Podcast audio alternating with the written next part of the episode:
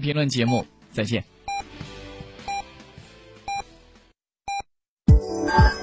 FM 九九八提醒您，现在是北京时间十三点整。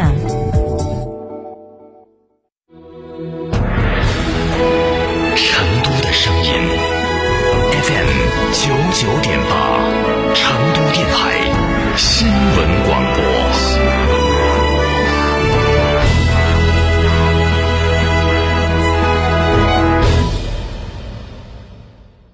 哎呀，天气好热，好口干哦，喝水嘛，不得胃；喝可乐嘛，胀到胃；喝啤酒嘛，顶到肺。那你要喝啥子呢？喝小苏先生噻。哦，对的，小苏先生苏打水，零热量，喝了不长肉。小苏先生苏打水，零热量，零负担。小苏先生苏打水。华晨中华 V 三官降了，即日起购中华 V 三全系车型，官方直降一万五千元，另享最高三千元购置税补贴，还有低首付、零利息、零月供，金融政策任你选。国潮降临，势不可挡，详询当地经销商。全进口豪华轿车林肯 MKZ，二十二万起，保险保养全赠送，更享低首付、零利息购车。详询全国销量冠军店阳西县瑞星林肯零二八八七六八零零零零。六点六万买哈弗，嘉诚哈弗五月特惠季聚会来袭，购车享现金、金融置换三重好礼。嘉诚汽车作为成都区域哈弗 H 六独家代理商，综合优惠更是高达二点八万元。买哈弗到嘉诚，活动详询八二八七七七七八八二八七七七七八。二零一九首届中国成都大学生时装周，五月二十五日至五月三十一日，成都繁木创意区，吸引全球六十余家媒体集中报道，传递天府之国的文化之美、时尚之美、生活之美、产业之美。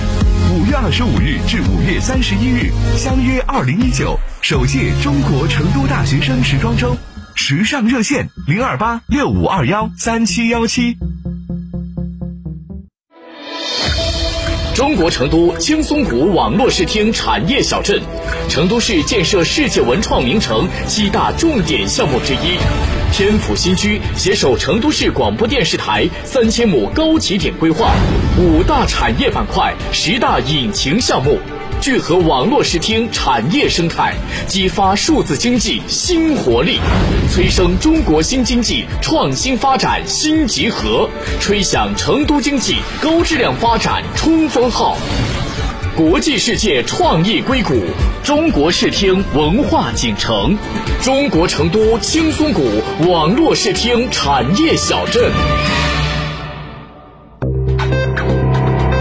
九九八快讯。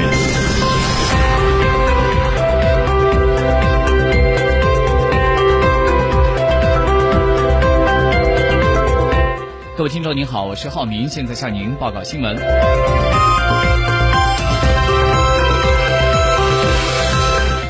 中俄关系的高水平发展成为了当今国际关系领域突出的亮点。中俄元首的战略引领和密切交往是两国关系深入发展的强劲动力。应俄罗斯联邦总统普京的邀请，国家主席习近平将于六月五号到七号对俄罗斯进行国事访问，并出席第二十三届圣彼得堡国际经济论坛。在中俄两国建交七十周年的重要年份上，中俄两国元首再次举行重要会晤，不断增进互信、深化合作、加深友谊，将推动中俄全面战略协作伙伴关系向前发展。国家主席习近平昨天主持召开中央全面深化改革委员会第八次会议，强调因势利导、统筹谋划、精准施策，推动改革更好服务经济社会发展大局。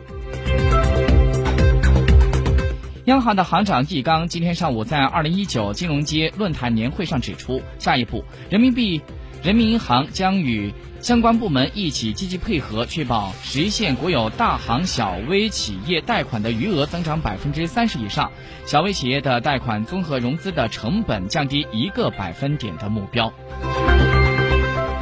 另外，在这次的。二零一九金融街年会上，全国政协经济委员会的副主任刘世锦他说，过去九年，中国的经济逐步由高速增长转入中速增长，预计今年和明年两年保持百分之六的增速，预计今后可能会转到百分之六、百分之五的增速，进入中速而又高质量发展的平台上。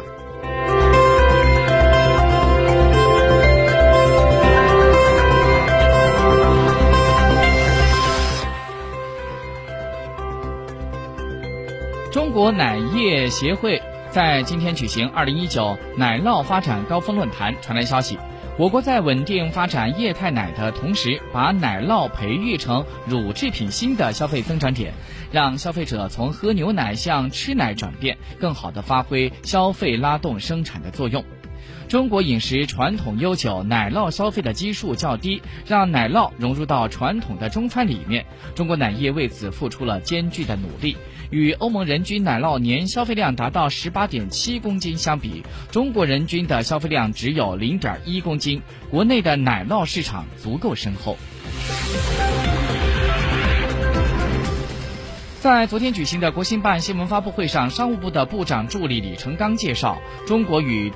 中东欧国家经贸合作成果丰硕，经贸的合作机制不断完善，双边贸易稳步增长，相互投资持续扩大，基础设施互联互通进展顺利。据了解，去年中国和中东欧十六个国家的贸易额度大概是在八百二十二亿美元，较二零一一年增长了百分之五十五点四，特别是中国自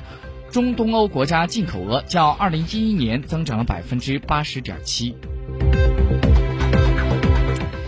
据今天出版的《经济日报》消息，上周为了对冲税期高峰政府债券发行、缴款等因素的影响，维护银行体系流动性合理充裕，央行在五月二十一、二十二号这两天以利率招标的方式，分别展开了八百亿元和两百亿元的逆回购操作。五月二十三、二十四号这两天，央行表示，银行体系流动性总量处在合理充裕的水平，不开展逆回购。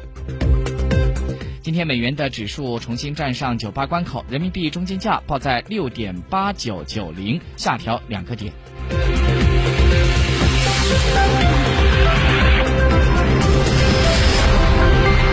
最近，中国青年报社社会调查中心举行了一次问卷调查，对一千八百六十四名职场人士进行了一项调查，显示，对于那些职场上只会埋头苦干的人，百分之六十一点三的受访者觉得是金子总会发光的，百分之二十九点四的受访者认为这样的人不会表现自己会错失机会，百分之六十九点二的受访者建议完善绩效考核和晋升的机制。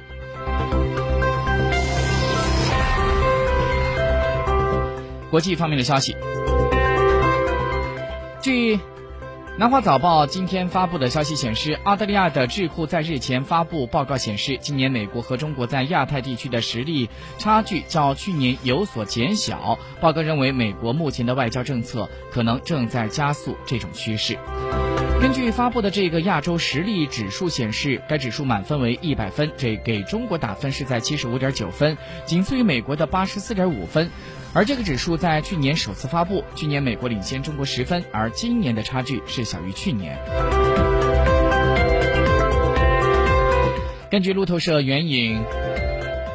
油轮数据和两名业内人士的话来报道说，伊朗五月份的原油出口大幅度的下降至每天约四十万桶。此前，美国针对伊朗这样一个主要收入来源加大了制裁力度。美国在退出了二零一五雷德黑兰与六个世界大国达成了核协议之后，于十一月份再次对伊朗实施了制裁。为了将伊朗的石油出口减少到零，华盛顿方面在本月结束了对伊朗石油进口国的制裁豁免。